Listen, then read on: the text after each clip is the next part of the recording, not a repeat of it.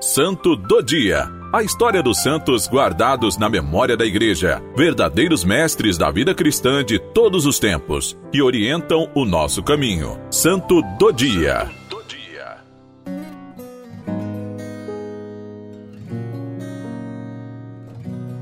Hoje, 17 de janeiro, celebramos Santo Antão.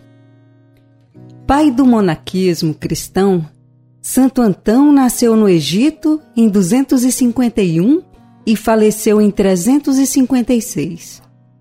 Viveu mais de 100 anos, mas a qualidade é maior do que a quantidade de tempo de sua vida, pois viveu com a qualidade de vida santa que só Cristo podia lhe dar.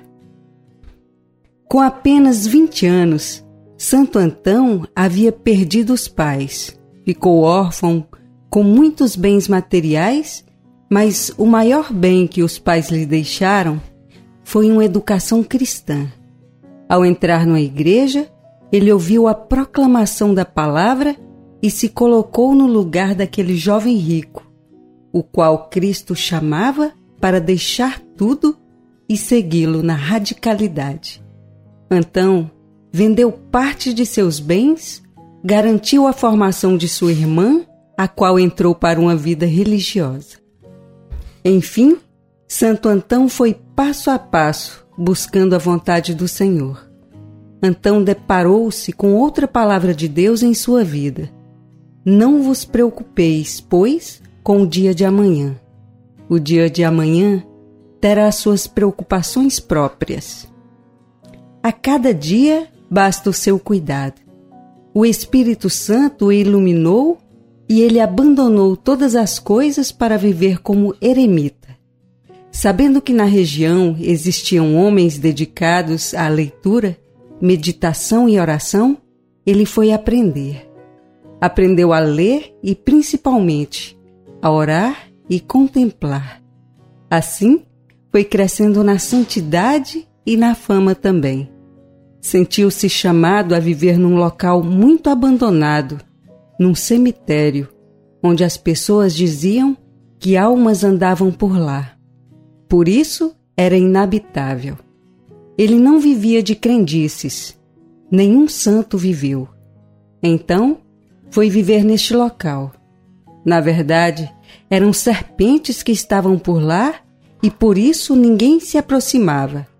A imaginação humana vê coisas onde não há. Santo Antão construiu muros naquele lugar e viveu ali dentro, na penitência e na meditação. As pessoas eram canais da providência, pois elas lhe mandavam comida, o pão por cima dos muros, e ele as aconselhava.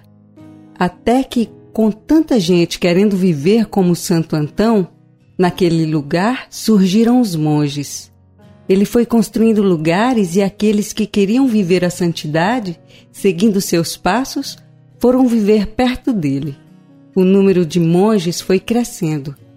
Mas o interessante é que quando iam se aconselhar com ele, chegavam naquele lugar vários monges e perguntavam: Onde está Antão? E lhes respondiam: Ande por aí e veja a pessoa mais alegre, mais sorridente mais espontânea. Esse é Antão. Ele foi crescendo em idade, em sabedoria, graça e sensibilidade com as situações que afetavam o cristianismo. Teve grande influência junto a Santo Atanásio no combate ao arianismo.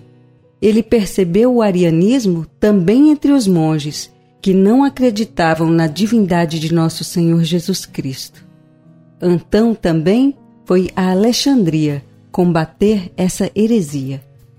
Santo Antão viveu na alegria, na misericórdia, na verdade. Tornou-se abade, pai, exemplo para toda a vida religiosa. Exemplo de castidade, de obediência e pobreza.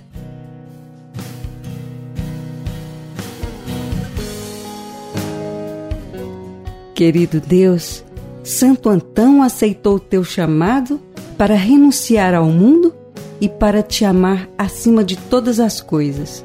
sendo fiel na solidão do deserto, através do jejum, da oração, da humildade e das boas obras. Que também nós possamos aprender a amar o Senhor com todos os nossos corações, almas e mentes, amando ao próximo como a nós mesmos. Por nosso Senhor Jesus Cristo, vosso Filho, em unidade do Espírito Santo. Amém. Santo Antão, rogai por nós.